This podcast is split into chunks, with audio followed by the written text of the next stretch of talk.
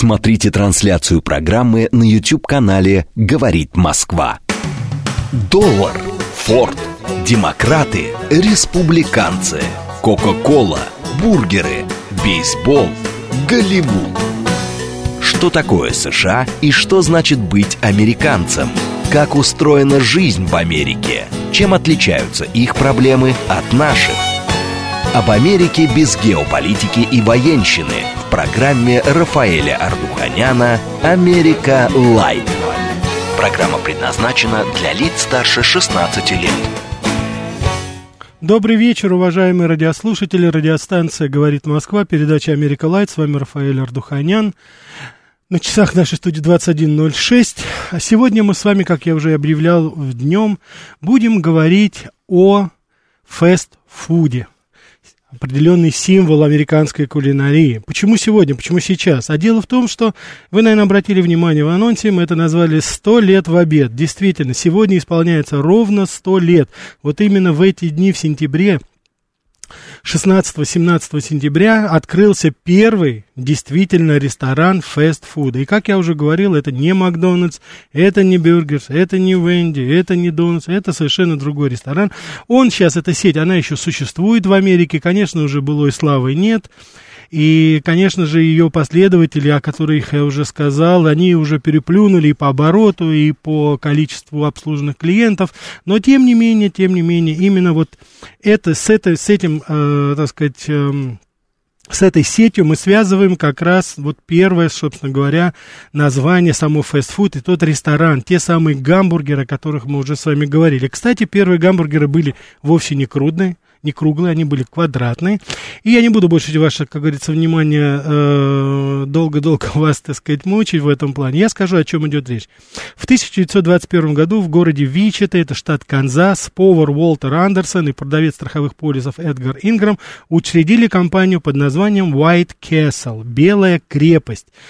Тот, кто из вас бывал в Америке, наверняка помнит такую голубенько-белую, белые ресторанчики, которые из, изредка попадаются в, в, на восточном побережье. Есть несколько штук на, в Калифорнии, на западном побережье, но в основном это внутренние, это средние штаты. Там это все распространено. Ну и, конечно же, сравнивать нельзя, потому что их всего лишь по всей Америке всего несколько десятков осталось. Если сравнить, допустим, с Макдональдсом, число ресторанов насчитывается тысячами, да еще и по всему миру.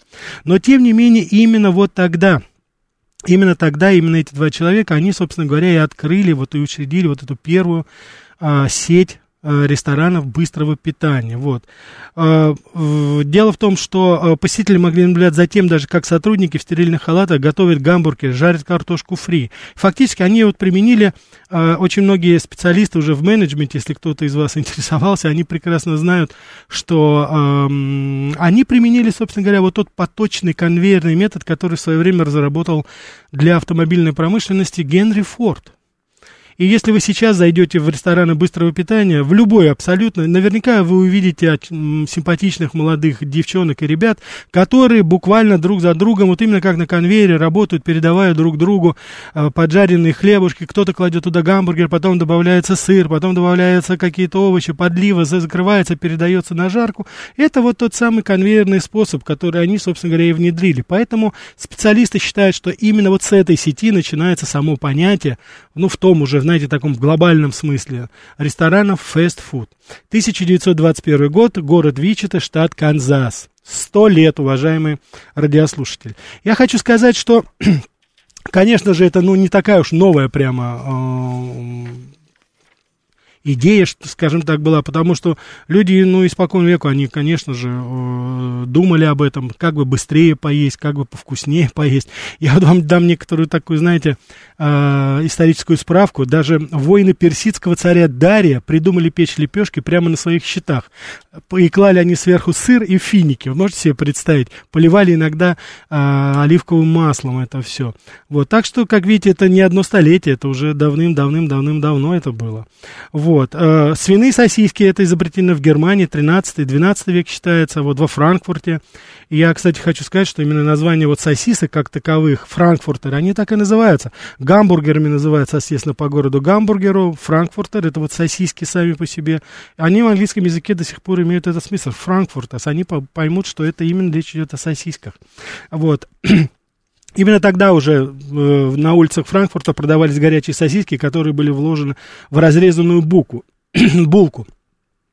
Вот, и так что вот так это и пошло, и потом уже, соответственно, с э, иммигрантами из Германии это все передалось э, по мере их переезда в Америку, это все уже складывалось именно а, именно это складывалось уже и в Америке, и приобретало уже какие-то очертания такого, знаете, достаточно глобального бизнеса, ну, с американским, конечно, а, размахом. Надо сказать, что англичане тоже внесли свой определенный вклад а, в создание фастфуда. Точнее, это был такой первый ролл адмиралтейства. Джон Монтегю, четвертый граф а вот здесь я его, э, так сказать, э, имя его рода я промолчу, потому что если я его назову, вы сразу поймете, о чем речь. Я в конце скажу. Монтегю, как и многие аристократы 18 века, он был страстным картежником.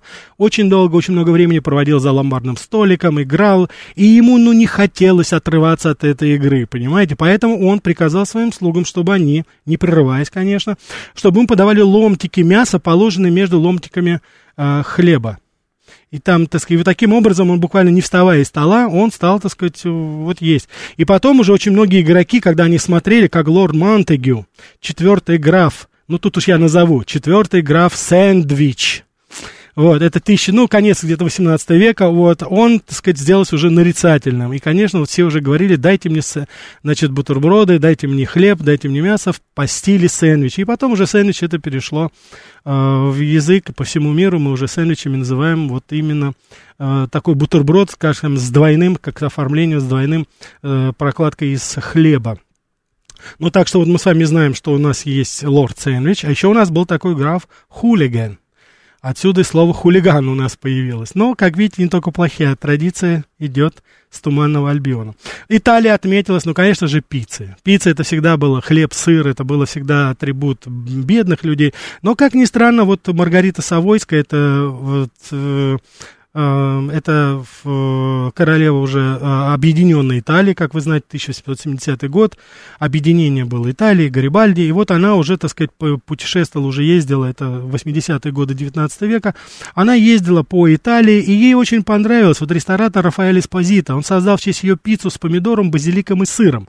И назвал ее Маргарита в честь как раз вот Маргариты Савойской. Красно-бело-зеленая пицца такая. То есть красный это помидоры, белый это сыр, зеленый это базилик значит, цветов. Это цвета итальянского флага, и поэтому сейчас это считается одним из национальных символов. Ну, а вы, уважаемые радиослушатели, наверняка понимаете, что речь идет, конечно же, это, конечно же, и ну, традиционная пицца. Вот. Хотя, как ни странно, здесь без курьезов не обошлось. Знаменитая э, сеть фастфуда э, пицца, пицца хат это чисто американское изобретение. Я об этом узнал, работая в Америке, и, признаться, сам был очень удивлен. Итальянцы к этому уже не имели никакого отношения, но лишний раз говорит о том, как очень быстро подхватили американцы хорошую идею и довели ее уже, собственно говоря, до практически совершенства. Вот. Конечно, расцвет, вот предпосылки для создания ресторанов фастфуд и сети, это уже начиналось во второй половине 19 века. Было это связано с определенными успехами в индустриализации. Мы с вами прекрасно понимаем, что и Европа, и Соединенные Штаты Америки на тот момент урбанизировались. Происходила действительно, так сказать, первая так называемая индустриальная революция – и мы здесь с вами, конечно, понимаем, что вот этот ритм жизни, он менялся. Люди из сельской местности переходили в города, не было таких условий, не было земли, не было места для того, чтобы готовить что-то. А, семьи были достаточно большие, поэтому вот необходимость, сама жизнь подвела, собственно говоря, и европейцев, и американцам к той идее, что нужно создавать готовую уже, уже готовую, так сказать, пищу. И, как вы сами понимаете, зарождающая индустрия, она ориентировалась на бедняков, с одной стороны, Вот. Но, с другой стороны, все прекрасно понимали, что постепенно-постепенно это приобретало уже очертания такой общенациональной, скажем так, еды. Вот один из пионеров быстрого питания, американец, это, конечно, еще было до э, Белого замка, это Уолтер Скотт, 1858 год, подрабатывал тем, что продавал кофе, сэндвичи, уже известные сэндвичи, рабочим в типографии, это штат Род-Айленд, это восточное побережье. Он сам работал в типографии, но со временем понял, что зарабатывать может больше на еде, потому что он приносил уже готовую пищу своим же, э, так сказать, э, своим работникам, своим, так сказать, коллегам по работе. И тогда вот появились вот эти первые, он приезжал, так сказать, он взял э, такой, знаете, э, за, списанный уже железнодорожный вагон, и в нем организовал первые знаменитые Дайнос. Кто из вас был в Америке? Да, кстати, и у нас в Москве есть вот по такому образцу, американском типе, сделан такой ресторан, он напоминает даже в какой-то степени старый такой вагон, эти блестящие, так сказать, щиты, пластиковые обтянутые столы из коленкора, из этого, вот они такой вид имеют. Но это по Америке, это, конечно, знаменитые дайносы. Там пища, пища, пища тоже готовится прямо перед вами. Э, у вас на глазах, вы можете заказать абсолютно все, что угодно, вам пожарят и мясо, вам сделают яичницу, сделают салат, абсолютно все. И это все в кратчайшие абсолютно сроки, в очень кратчайшие сроки. И американцы стали привыкать к мысли, что вовсе не обязательно таскать с собой на работу какой-то узелок с продуктами, как это всегда было. Вот. И всегда найдется кто-то, кто предложит недорогой и вкусный, горячий какой-нибудь обед. Будь то это дайнес, будет ли это какой-то сэндвич. И отсюда, наверное, вы знаете вот эти знаменитые ланчбоксы, которые тогда появились. Это такие коробочки, коробочки, они напоминают такую бомбонерки конфет, туда вот уже много-много лет, и до сих пор, кстати, еще а, кладется вот этот вот сэндвич, традиционный американский сэндвич, или это хот-дог, или, может быть, еще какая-то еда. Так что здесь это было, как вы сами понимаете, изменился и характер уже и жизни людей, он менялся постепенно, постепенно. Вот, спасибо, здесь вот у нас уже Леонид пишет, спасибо вам большое, э, так сказать, э, за, так сказать, поздравления. Вот, Анна, спасибо вам тоже самое. Все, всем вам тоже сердечный привет. Вот. Приобщение среднего класса, потом я уже говорил, это постепенно становилось не пищей бедняков, а уже становилось пищей среднего класса.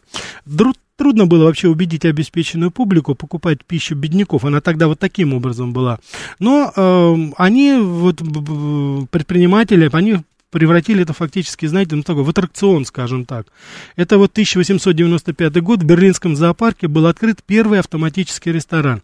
Я убежден, что многие из вас встречались с этим, когда вы подходите к автомату, это так называемый вендор машин, да, вот такой автомат. Вы бросаете туда либо монету, либо специальный жетон, и вам, так сказать, спускается в окошечко, выдается, либо это, как правило, бутерброды.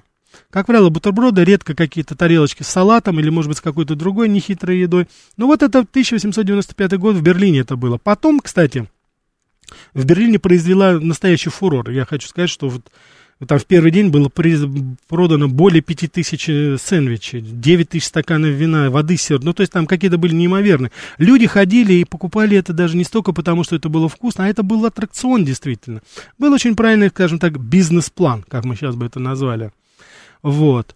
Так что в 1890, в, уже вот во время, э, во время выставки в Брюсселе, вот, э, успех был там, этот состоялся, было повторено, так скажем так, подобные заведения уже стали появляться везде, и вот люди со всего мира, которые приезжали в Брюссель, они, собственно говоря, э, были э, удивлены очень, и это тоже приняли как бы так эту игру.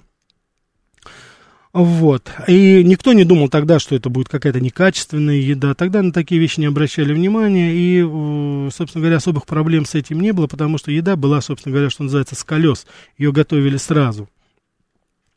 Вот. И э, тогда это было действительно, знаете, в какой-то степени такой посыл демократический а, потому что тогда вот за столиками ресторанов могли быть и бедные клерки, и достаточно богатые какие-то руководители фирм, потому что всем хотелось вот поиграться, скажем так, в этот аттракцион. Потом 904 год это Сент-Луис, очередная всемирная выставка, туда съехались тоже, 1904 год, съехались со всего мира, предприниматели из многих стран, вот, и вот как раз тогда постепенно, постепенно очень многие американцы, они стали постепенно вот, э, вырабатывать общие правила такого фастфуда. Вот 900, э, после этой выставки как раз предприниматели Джозеф Хорн и Фрэнк Хардет открыли на Бродвее, это уже автомат, раскрыли ресторан-автомат. То есть это был ресторан обыкновенно нормальный, но без официантов, без обслуживающего персонала.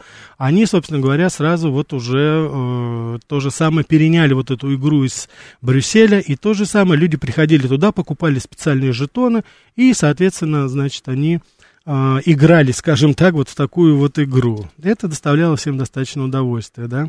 И э, они тогда изобрели, на мой взгляд, достаточно удачный лозунг, такой рекламный слоган для своего бизнеса, который до сих пор живет. «Пусть мама сегодня отдохнет». Вот так это звучал. Я думаю, что это, конечно, было достаточно сакраментально. Так, у нас уже звонки, давайте мы возьмем. Слушаю вас. Алло, Рафаэль, добрый вечер, деревенский парень. Да, да, деревенский парень, спасибо. Рафаэль, рад вас слышать, во-первых. Во-вторых, спасибо. Рафаэль, вот у меня такой вопрос. Вот господа американцы, вот, ну, прям вот респект им и уважение. В том плане, что вот с каждого они делают бренд мировой. Вот, Рафаэль, вот с чем это связано? То ли государство им всегда помогает, то ли их не душат, то ли... Ну, я, я просто не понимаю. Я сам вот держу в Ютубе канал, да, я угу. очень люблю готовить. Угу. И мясо, и сэндвичи, и все. Рафаэль, ну с чем это связано? Почему все идет от Америки? Почему вот у нас, я помню, как-то был один э, там, Меньшов или Меньшова, хотели сделать какую-то там а картошку. Угу. Почему у нас это не получается, Рафаэль? Чем это связано? Я понял, да. Я, я, вы знаете, что, уважаемый деревенский парень, я вас адресую, вы наверняка помните, и, по-моему, вы тоже принимали участие, я делал передачу о мелком и среднем бизнесе в Америке. Да. Вот в это, вот основное, основное, я считаю, достоинство как раз, американцы абсолютно, ну, скажем так, относятся как к святой священной корове, к мелкому и среднему бизнесу настолько созданы благоприятные условия, это я вот сам был свидетелем этого, и это было, собственно говоря, я убежден и в, то, в те времена. Возможности для открытия, вот отсутствие бюрократических рогаток, при все, не, не, знаете, я не хочу упрощать жизнь там, но тем не менее, страна была построена на том, чтобы дать инициативу людям. Я, кстати, хочу сказать, что сейчас, может быть, в какой-то степени происходят уже и обратные процессы, но тогда Рафаэль, это была действительно земля возможностей. Люди действительно открывали, так сказать, творчески проявляли себя во всех сферах. Рафаэль, вот извините, я вас немножко перебил. Да. Вот смотрите, какое бы они зерно ни бросили, все равно оно взрастает. Почему mm. у нас нету вот этого? Почему правительство все держится сейчас? Раньше там колхозы были, совхозы, там, да, там все было. Но это нет, это все ушло. Сейчас вот зерно брось, ну помоги государству, не души. Почему сейчас так? Я все понял, уважаемый директор. Спасибо, Спасибо большое. Да, извините, да, звонки еще идут. Значит, я хочу, у меня только один ответ есть. Это я вот надеюсь, что сейчас вот э, ваш звонок, а я знаю, что наше, э, так сказать, правительство, многие слушают нашу радиостанцию, и вот и мои передачи. Это вот вам, уважаемые чиновники, это вам, вот, как говорится, человек, вам наш, наш слушатель, наш постоянный слушатель, он вам говорит и спрашивает, почему? Ну почему, когда вот э, простые вещи, открыть бизнес, открыть счет, сделать доступными кредиты, почему это проблема здесь? В чем дело? И деньги у нас есть, земля у нас есть, люди все смышленые. Да и традиции у нас шикарные. Откуда у нас Артамоновы, откуда у нас Демидовы появились? Это же тоже люди все, так сказать, начинали, что называется, отцахи, бывшие крепостные, но они же как-то выбивались. Почему сейчас это становится проблемой, почему сейчас мы не думаем об этом так, как нужно? Я согласен с вашим, э, так сказать, посылом. Давайте еще возьмем. Да, слушаю вас. Добрый вечер, Ростислав. Да, а, да, Ростислав, здравствуйте. По сериалам такое ощущение, что в техасских офисах днем только и пьют алкоголь. Это, может, мое субъективное мнение. Угу. Знаете, я немножко хотел вам предложить тему. Вот вы не могли бы как-нибудь поговорить про американскую полицию? Вот на ваш выбор. Или как обычная полиция в Нью-Йорке работает? Я понял. А Байтмичен, по-моему, 60 отделение полиц департамента. Угу. Или как работает ФБР, я до сих пор под впечатлением вот их грандиозной охоты на Рудольфа Абеля. Читал про это. Вот как Москва хитро его там э, внедрила, что вот так грандиозный такой розыск был его. И я читал, что дело жалоб ФБР тоже как-то, кого-то из засланцев Андропова тоже как-то поспособствовали их раскрытию. Вот как это происходило? Если я понял, Ростислав, Ростислав, я понял, да, что вы сказали. Уважаемые радиослушатели, вот наш, э, кстати, уже одна из тем, которую Ростислав предлагал, мы ее озвучили, мы сделали передачу. Пожалуйста, голосуйте, пишите ваше мнение. Хотели бы вы узнать побольше об истории и вот о работе современной, современной, я думаю, не только современной американской полиции? А, у меня был определенный опыт контакта, я скажу, было негативные, но было, были и позитивные. Но я вам хочу сказать сразу, что, конечно же, а, сейчас ситуация с полицией, она изменилась кардинально. Кардинально. Я могу это со слов моих э, коллег, моих знакомых и друзей из Америки говорить. Вот, но это чувствуется, конечно, что это изменится. Но можно поговорить, пожалуйста, это на ваше усмотрение, уважаемые радиослушатели. Звоните, оставляйте свои сообщения. Если мы наберем, ну, если это вызовет определенный интерес, безусловно, мы это все подготовим. А сейчас давайте вернемся к нашим, что называется, барашкам. Да, давайте еще возьмем перед это, это извините, столько звонков. Спасибо, да. Слушаю вас, добрый вечер. Алло. Да. Алло, Рафаэль, добрый вечер. Добрый. Вот с огромным интересом слушаю вашу передачу Спасибо. сегодняшнюю. Вот, честно сказать, вот по, по, конкретно по теме, даже вот не могу ничего такого задать вопроса, чтобы что-то узнать. Не хочется, конечно, превращать это все в политическую какую-то э, дебаты. Ну да, мы стараемся вот, по подальше поводу держаться. По поводу этого деревенского парня, вот сколько я слушаю, идет от него сплошной негатив. Да, бог с ним. Рафаэль, хотел другое вас спросить. Вот очень хотелось бы с вами пообщаться в социальных сетях, но что-то я вас нигде не нашел. Вы знаете, что я принципиально не состою ни в какой социальной а, сети понятно, понятно. и не буду состоять, потому очень, что... Очень жаль, что так хотел, Спасибо. Вот, потому что время ограничено, чтобы вот поговорить, вот написать свое мнение. Я понял. Видите, Вы вот. знаете, у меня помимо этого еще достаточно большая преподавательская понятно, работа, понятно. и у меня сотни студентов, и ну, если хочу... я... Да. Хочу следующее сказать, пожелать вам удачи, успехов. Спасибо. Очень интересна вот эта тема.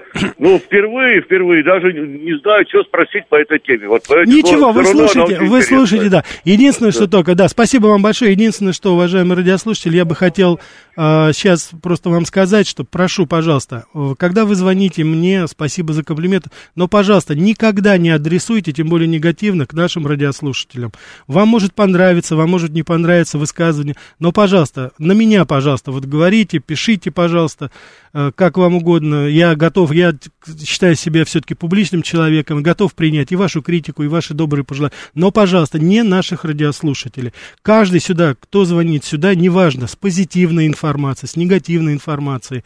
Этот человек должен быть уверен, что он находится, ну, что называется, под информационной защитой нашей радиостанции и мной лично. Пожалуйста, не высказывайте свое мнение отрицательное тому или иному радиослушателю. Мы все разные, нас очень много, но я надеюсь, что нас всех объединяет место, где мы живем, и искренне надеюсь, что нас еще объединяет такое добрая воля и доброжелательность ко всем нам. Сейчас не такое время, чтобы, э, вы знаете, особо, так сказать, заниматься вот этой негативной такой деятельностью. Не надо. Давайте все-таки на позитиве сосредотачиваться больше. Так, спасибо, вот здесь пишут Д, спасибо вам за добрые слова. Вот, Леонид, вы, так сказать, настолько, настолько плодотворно мне пишете, но я понять не могу, что вы все-таки хотите сказать? Честное слово, какой-то такой, знаете, Джойс, какой-то поток сознания у нас идет здесь. Я надеюсь, что это, может быть, это выборы так на вас повлияли, но в любом случае, так сказать, все-таки Давайте придерживаться нашей темы. А тема какая? Очень простая. Фастфуд, американский фастфуд, ресторан White Castle, да, Белый замок. Вот, это именно таким образом его организовали.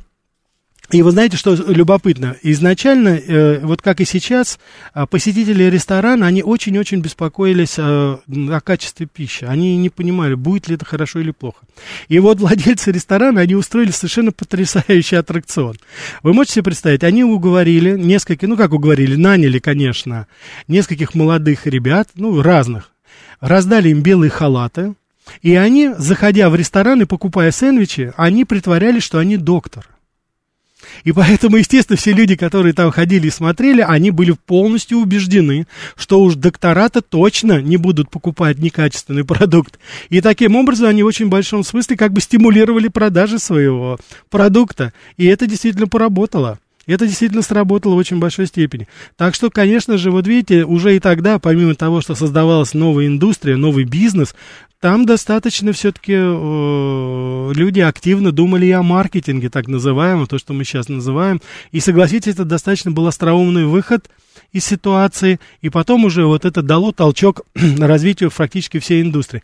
Потом уже те, значит, те или иные э, э, заведения быстрого питания, которые появлялись, они были самые разнообразные. Вот предприниматели очень быстро, как вы сами понимаете, вот 40-е, 30-е, 40-е годы, это развитие уже было автотранспорта, была такая сплошная автомобилизация уже Америки, и они уже понимали, что люди с машинами, они не хотят выходить из машины даже. Появляется вот первый drive-in, так называемый, когда люди приезжали посмотреть фильм или, может быть, на какой-то концерт, к ним подходили уже девушки с готовой едой, как вы сами понимаете, супчика там не поешь в такой, в такой обстановке.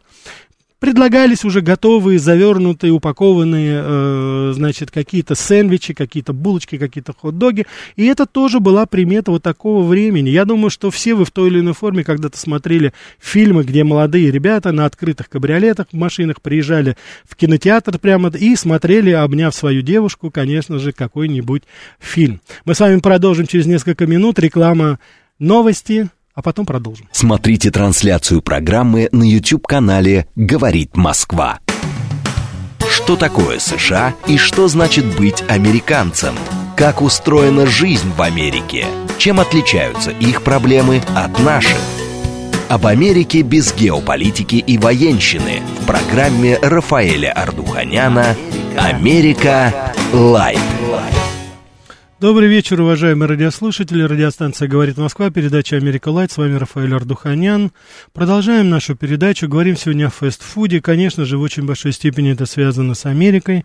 Мы говорим без политики, без этих страстей, которые бушуют вокруг. Сложно очень сдержаться. Я думаю, что и вы понимаете прекрасно. Нас всем, всем хочется, так сказать, еще раз все-таки окунуться. Но, тем не менее, давайте постараемся сегодня немножко расслабиться. Ну, все-таки пятница, вечер. СМС-портал 925 8888 94,8. Телеграмм для сообщений говорит МСК Бот. Прямой эфир 495 73 73 94,8. Телеграм-канал говорит МСК Бот. Ютуб канал говорит Москва. Можете смотреть нас. Если кто не успел, вы всегда можете потом в подкасте на Ютубе посмотреть нашу передачу заново. Надеюсь, она вас не разочарует. Так, давайте, у нас звонков. Да, слушаю вас, добрый вечер. Добрый вечер, Рафаэл Никитович, Геннадий Москва. Да, Геннадий. У меня вопрос. А вот были какие-нибудь громкие судебные процессы, связанные там с некачественной едой, ну какое-то массовое отравление именно фастфуда, да, и существует ли аналог Роспотребнадзора какой-то там вот в Америке? Да, безусловно, существует. Я не помню каких-то громких скандалов по поводу качества еды.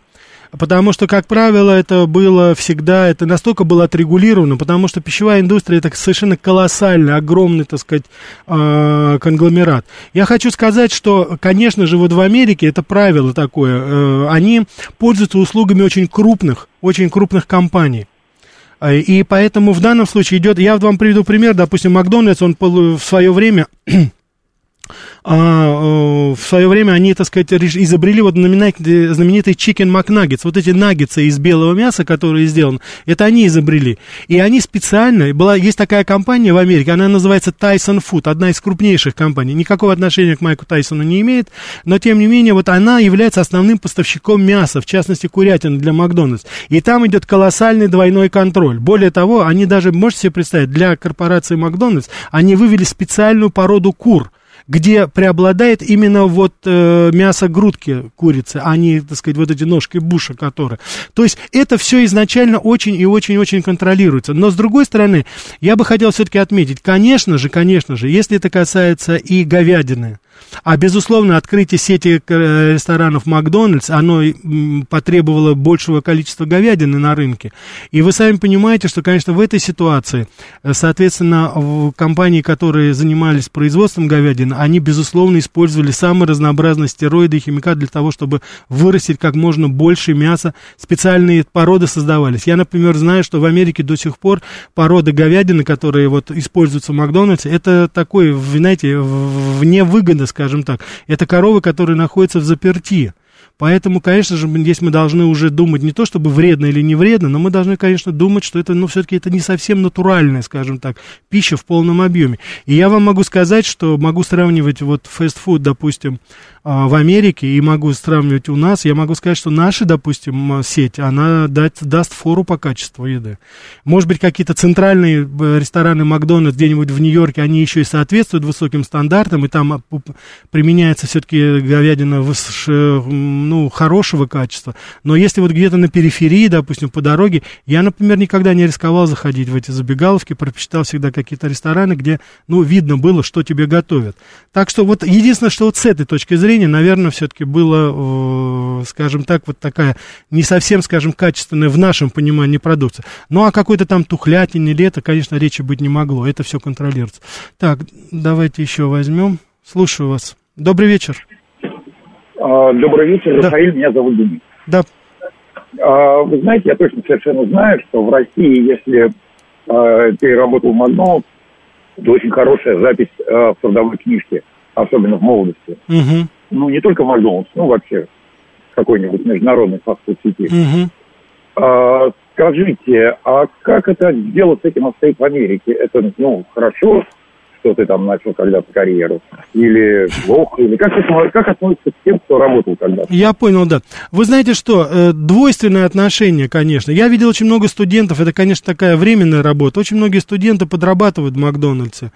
А, безусловно. Но я хочу сказать, что вот по моему опыту, по моему опыту посещения Макдональдса, все-таки там, понимаете, в чем дело, это не совсем такое вот место, куда зайдешь. Это все-таки и по своему контингенту, это, ну, скажем так, ниши социальные слои туда ходят. Было очень много судебных исков со стороны особенно национальных меньшинств, которые э, достаточно долго пользовались услугами фастфуда, и у них развивались различные э, болезни, связанные с этим. Это их повышенный холестерин, это и сердечные заболевания были. И, соответственно, публика, которая работает, и эти Макдональдс, они популярны в таких районах, где э, проживает, скажем так, не очень богатое население. Поэтому, соответственно, контингент, который посещает эти рестораны, и, соответственно, тот же самый, который ходит туда, они, так сказать, все-таки, ну, скажем так, не являются достаточно зажиточными и не, не представители такого даже ниши среднего класса. Поэтому это я думаю, что дев, э, дети там из э, белых пригородов, они 20 раз подумают, куда им пойти работать в этой связи. Так, давайте еще возьмем. Добрый вечер. Алло, Рафаэль, я еще раз извиняюсь, Деревенский. А, да, Деревенский, да. Я ни на кого не обижаюсь, спасибо огромное споре рождается истина. да, да, да, да, спасибо, спасибо, да. Вот вы ходили в простую, э, в простую семью американскую. Угу. Вот чем вас угощали? Скажите, пожалуйста. Вот накрывают стол. У нас стол всегда ломится. Угу. Чем угощают вас в Америке? Я понял, да, спасибо. спасибо. Да, нет, угощают очень хорошо, тем более, что многие из моих знакомых, они в той или иной форме были связаны с Россией, это либо жены были русские, либо, кстати, мужья были русские, либо были родственники, там были традиции достаточно хорошие. Готовиться всегда, это очень хлебосольные, накрывались очень хорошие столы, а, немножко другие, немножко не такие, может быть, как у нас, вот, традиционные там какие-то наши продукты не встретишь, а у них, как правило, очень мало солений, копченых каких-то вещей, таких, знаете, колбасок, нарезки, как мы говорим. Вот, это рыба всегда на второе может быть подана, салаты, они очень любят салаты, делают, но только ни в коем случае картофельный салат не берите, это ужас что-то такое, это, так сказать. А вот салаты из свежих овощей, из этих, это достаточно распространено всегда. Вот, на завтрак это сириал, это хлопья, которые вот э, мы иногда оставались когда на ночь, так утром это совершенно стабильно. Зимой это кашки такие вот, а летом это, конечно же, хлопья с молоком. Так что все дома как раз это уже от хозяев зависит всегда, да, как правило, это очень все хлебосольно и вкусно. Вот, мы говорили о Макдональдсе и 54 год. Продавец миксеров Рэй Крок задумался, почему ресторан Макдональдс заказал сразу 8 машин для смешивания коктейлей. Это вот начало как раз зарождения империи Макдональдс, потому что вот эти первые, так сказать, уже гамбургеры кругленькие, которые появились тогда, они тоже, собственно говоря, в очень большой степени э, э, появились... Сначала это не было, как, знаете, это был один ресторан. В очень такой, знаете, он, так сказать, э, не соответствовал там никаким, не, не без претензий на какую-то сеть по всей Америке. Просто там готовились вот эти вот гамбургеры круглые, они выбрали форму. Они стоили тогда 5 центов, можете себе представить. Вот. И, конечно же, это все, э, так сказать, предназначалось сначала просто как именно вот такая, э, такой семейный, скажем так, ресторан. Но вот как раз Рэй Крок, да, вот он как раз подумал, что ресторан Макдональдс, он может быть, э, можно это распространить, собственно говоря, и по всему миру и даже по Америке. Вот. Первый раз он открыл 34 ресторана, он купил так называемый франшиз, да, вот само, так сказать, э, как бы имя купил, вот. Потом уже 59 год, 68 точек. И это, конечно, было только начало. Потом уже постепенно, постепенно, постепенно он разворачивал этот бизнес. 52 год в Луисвилле создана компания KFC. Это знаменитый Kentucky Fried Chicken. Вот. Сеть ресторанов, она специализировалась на э, жареной курятине в специальном соусе. Да? Знаменитый полковник, о котором мы с вами, наверное, вы все знаете, знаменитый полковник Сандерс. Я, кстати, хочу вам сказать, уважаемые радиослушатели, что полковник Сандерс никакого отношения к армии не имел. Сандерс, он, собственно, один из немногих процветающих предпринимателей был, и губернатор штата пожаловал ему, как хозяину такой, знаете, известной забегаловки, где недорогая пища продавалась, он ему пожаловал такой почетный, это почетное звание полковника. Он никогда не служил в армии, уж тем более никогда не воевал. Поэтому он сделал себе такую, начинал свою сеть, он сделал, соответственно, вот образ такой, немолодой, посидевший полковник с этой, значит, такой остроконечной э, бородкой, вот, такая белоснежный костюм, черный галстук, ну, вот вы знаете это, так сказать, он на многих ресторанах, э, он в очень большой степени ассоциируется точно так же, как образ там дядюшки Сэма, допустим, вот, до сих пор украшает, хотя уже эта сеть не принадлежит ему, ни его семье, но тем не менее, а, они до сих пор вот украшают его, это вот все его рестораны, да, это очень знакомый для нас образ. 58 год, я уже вам говорил, Фрэнк и Дэн Керни одолжили у мамочки 600 долларов и открыли первую пиццерию Пицца Хат. 58 год. 62 год Глен Белл, господи, откуда? Ирландец. Открыл забегаловку в мексиканском стиле Тако Белл. Одна из самых популярных сейчас итальянская кухня. Я надеюсь, вы понимаете, что в очень большой степени вот этот наплыв разнообразной такой национальной, этнической кухни, он отображал социальные протесты, процессы, которые тогда были в Америке. Естественно, Тако Белл появился на фоне того, вот по приезду первых уже таких массовых, скажем так, массовой мексиканской миграции сюда. И вот видите, виде, американец, который никакого отношения ни к Мексике, ни к испаноязычному населению не имел, он понял, что надо открыть. Они пришлись, вот эти итальянская пицца, мексиканские буррито, они пришлись по вкусу предприятиям. И разрослись эти все, вот, начинались как семейные, а они превратились уже в общенациональные, даже в международные бренды. Вот. Потом появился Burger King, там Jack in the Box, это вот американская такая сеть, но это гамбургер, это то же самое. Это такие, знаете, пародии, скажем так, на, э, так, на Макдональдс. Хотя многие, наверное, из вас скажут, что Burger King, наверное, вот он отличается там от кого-то, или Wendy's, допустим. Любопытно очень, что в начале 70-х появилась сеть, это называлось, так сказать, быстрый кофе для, для э, интеллигенции, это Starbucks. Starbucks, это Сиэтл, это уже начало хай-тека, это уже начало компьютерной эры. Здесь уже, как говорится, люди особо, уже люди, которые следили за собой, люди, которые съездили в Индию, которые медитировали, которые были на различных веганских диетах. Ну, Стив Джобс сам, собственно говоря, многие говорят, что он и угробил свое здоровье в очень большой степени, потому что был, ну, абсолютно таким, знаете, законченным веганом, соблюдал эту вегетарианскую диету, и вот кофе, так вот это уже другой стиль жизни даже, как вы сами понимаете, был, потому что, ну, вряд ли кому-нибудь ковбой или работник на полях Мексики, там, ему нужно было такой хороший какой-то кофе, такой такой, знаете, вот Марчано, там, да, эти названия такие экзотические, да. Но вот, тем не менее, тогда, я, еще, я просто к чему это веду, я говорю, по открытию, по сети э, ресторанов фастфуд в Америке, по, потому как они открывались постепенно, постепенно, потом появился Dunkin' Donuts, это уже для сластен, Baskin Robbins, это уже сеть мороженых. Кстати, неплохое мороженое. Ну, конечно, не лучше, чем у нас, но тем не менее. Так. Вот Владимир, это наш, э, это наш, наш, наш радиослушатель из Америки, прислал как раз Starbucks. Это, я так понимаю, что это в Северной Пенсильвании у вас. Он нам фотографию прислал. Вот, так что да, совершенно верно. Вот. Так что вот постепенно-постепенно уже стали э, открываться самые разнообразные. Это. Потом уже немножко попозже, в начале 60-х годов, в связи с наплывом очень большой э, эмиграции из Тайваня, э, с китайская, была японская, появляется индийская, появляются уже такие тоже ресторанчики быстрого питания, которые вот именно на этом заточены. Вам там в течение двух минут приготовят рис там с любым соусом. Я думаю, там миллион этих у них каких-то подлив, там всего что угодно, рыбы, лобстеры, там тел, креветки, там все что угодно. Это тоже в очень большой степени было, но уже на основе риса, допустим, это так это было. Вот. Так что, конечно же, огромный-огромный-огромный э, выбор именно сейчас и тогда был. Так, давайте возьмем, не могу больше ждать уже, да, тоже. Добрый вечер.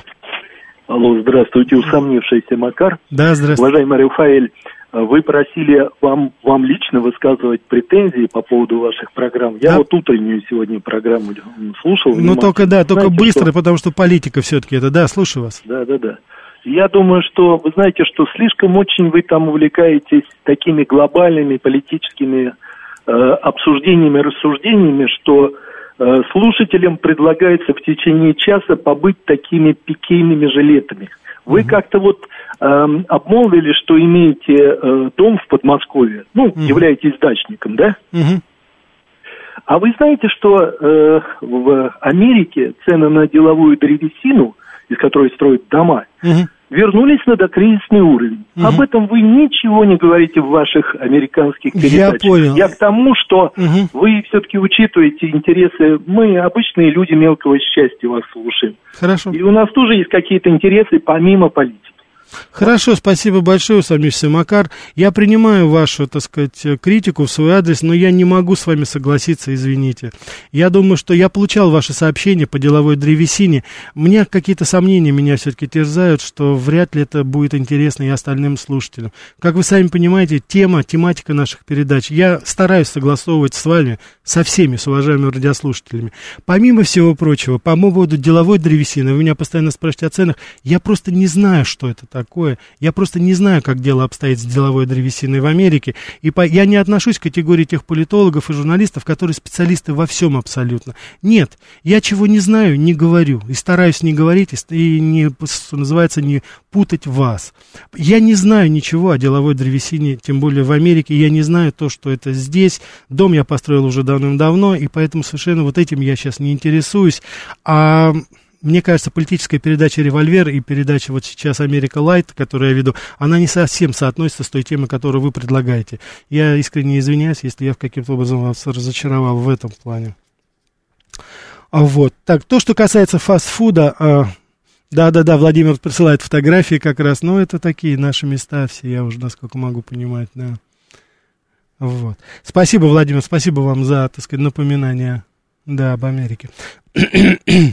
Так, мир фастфуда, он испытывал воздействие, конечно, и корпоративное, знаете. Я хочу сказать, что, допустим, вот KFC, он был потом куплен пепси-колой, перекуплен, скажем так, вот. Они, так сказать, э, поглощали буквально. И причем пепси-кола не только KFC, она и пиццу хат купила, и Taco Bell купила, вот. Для чего? Ну, чтобы продавать через них пепси-колу, да. Это, как говорится, понятно. Но не совсем удачный эксперимент вышел, пришлось отказаться от этой идеи. Потом они это выделили уже в отдельную корпорацию, ну и, соответственно, уже потом они, а, это уже развивалось, так сказать, отдельно. Вот. Ну, я уже говорил, конечно, вот влияние системы быстрого питания на культуру, повседневную жизнь американцев, оно, конечно, не меньше, чем на экономику. А, я надеюсь, вы понимаете, что вот даже если представить себе голливудские фильмы, там, лю, любой, вот, так сказать, даже там литературу какую, но она не, не может, не в состоянии обойти допустим. Мы с вами недавно были свидетелями вот фильма, где Майкл Китон играл, он как раз играл вот этого, так, того самого бизнесмена, который, собственно говоря, и развил сеть Макдональдс и превратил ее уже в общенациональный, а потом в международный бренд.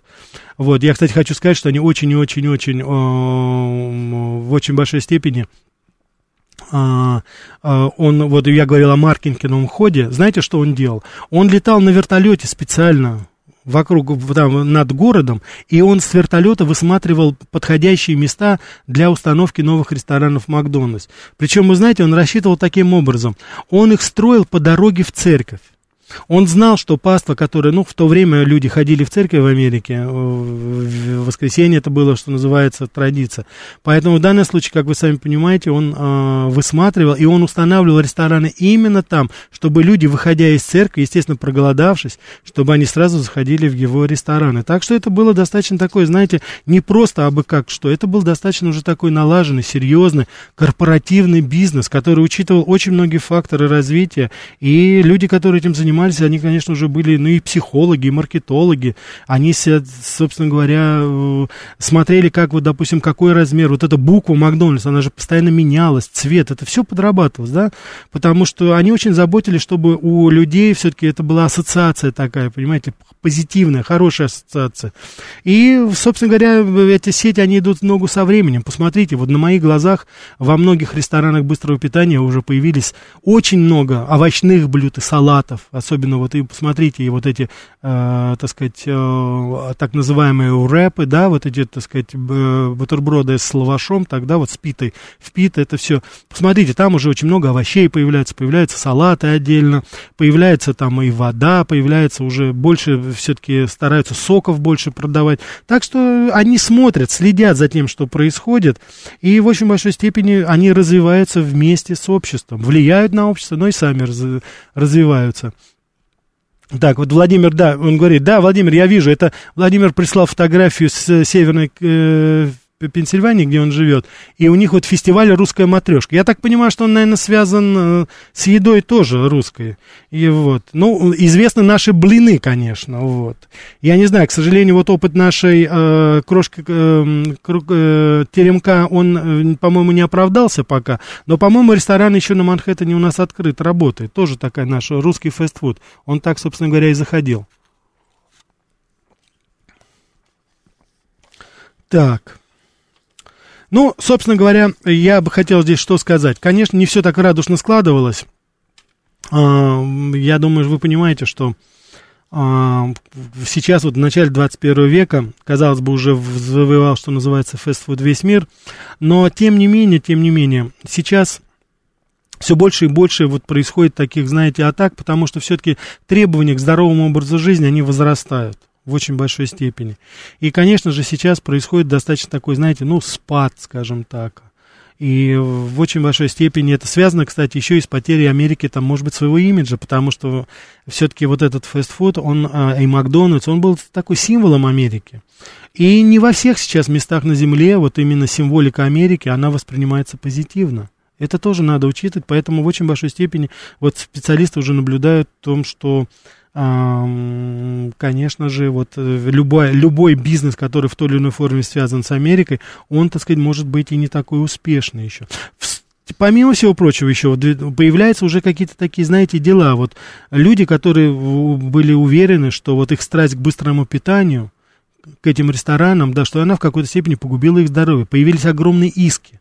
Вот 2002 год 56-летний рабочий из Бронкса, Сезар Барбер, подал в суд на Макдональдс, KFC, Burger King и так далее, и так далее, обвинив их в том, что он при росте 170 сантиметров весил 123 килограмма, пережил два инфаркта страдает от диабета высокого давления. Эти люди в рекламе говорят вам, что ты на самом деле ешь, но это только жир, жир, ничего кроме жира. То есть вот видите, как люди начинают обвинять уже сами эти рестораны. Ну, косвенно, конечно, можно, хотя, ну, ведь никто же не заставляет нас ходить туда. Я думаю, что и вы, уважаемые радиослушатели, я думаю, все мы в той или иной форме когда-либо ходили в эти рестораны, но я думаю, что никто из нас в здравом уме и памяти не сделает вот это, именно эти рестораны основным местом питания, а уж тем более там для наших детей, для наших близких.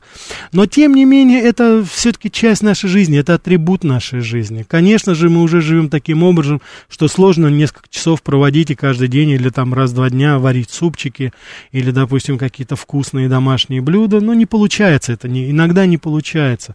Появляются другие какие-то формы, появляются другие формы быстрой еды, фастфуда, мы более требовательны становимся, но тем не менее, все-таки давайте отдадим должное, свою роль вот быстро и очень колоритно накормить человека труда рабочего, в этой ситуации. Я думаю, что мы с вами эту функцию они выполнили. И на протяжении более чем 100 лет, а может быть, наверное, и 200 лет можно вот так, такой период взять, фастфуд в определенной степени сыграл свою роль. Вот эти ланчбоксы рабочих, с которыми они ходили и строили дамбу Гувера, Empire State Building, да и у нас, когда мы строили Дни Прогресс, это тоже все брали с собой еду. Это тоже были в очень большой степени вот атрибут того, скажем так, времени. Постепенно, постепенно, постепенно, да. Здесь вот наши ради, радиослушатели пишут о том, что это вот Микоян, он э, был министр легкой промышленности, и он ездил как раз в Америку. И да, очень много как раз он привез оттуда этих идей промышленное изготовление мороженого, вот эти наши, так сказать, такие вот буфеты, э, так сказать, э, кафе, где люди могли прийти, вот сеть таких, которые у нас открыли, это было сделано по принципу, по подобию именно а, американцев. Это было именно это, в тот момент это было сделано. Тогда был налажен выпуск, ну, в промышленных масштабах сосисок, ну, знаменитый Микояновский мясокомбинат, он тоже не просто так носит. Так что да, конечно, вот. Очень много было исков, да, здесь. Я думаю, я вот вам рассказывал, был даже один случай, когда женщина обожглась кофе. 4 миллиона отсудила у Макдональдса за горячий кофе. Это реальная история была. Я, я о ней даже писал в свое время. Вот. Так что, как вы сами понимаете. Кстати, в Америке есть день э, поедателей хот-дога, вы знаете. Они, правда, не всегда заканчиваются они, не, правда, не всегда заканчиваются а, удачно. Иногда люди переедают, и там с ними плохо становится. Некоторые говорят, что даже давно и были фатальные случаи от этого. Но хот-дог это тоже определенный атрибут именно вот этого. Так что, уважаемые радиослушатели, вот, собственно говоря, все, что я хотел вам сегодня рассказать. Не все, так сказать, успел. Обещаю, что и в дальнейшем будем касаться этой темы. А вы пишите, какие бы еще темы вы хотели затронуть и, э, так сказать, о чем бы еще вы хотели поговорить в передаче «Америка Лайт». А я обязательно, согласую, безусловно, с другими радиослушателями, обязательно постараюсь подготовить интересную передачу об этом. В следующий раз у нас будет еще другая интересная тема. А вы пока пишите, хотите ли вы поговорить о полиции или, может быть, о чем-то другом. Всего вам самого-самого доброго, хороших выходных вам.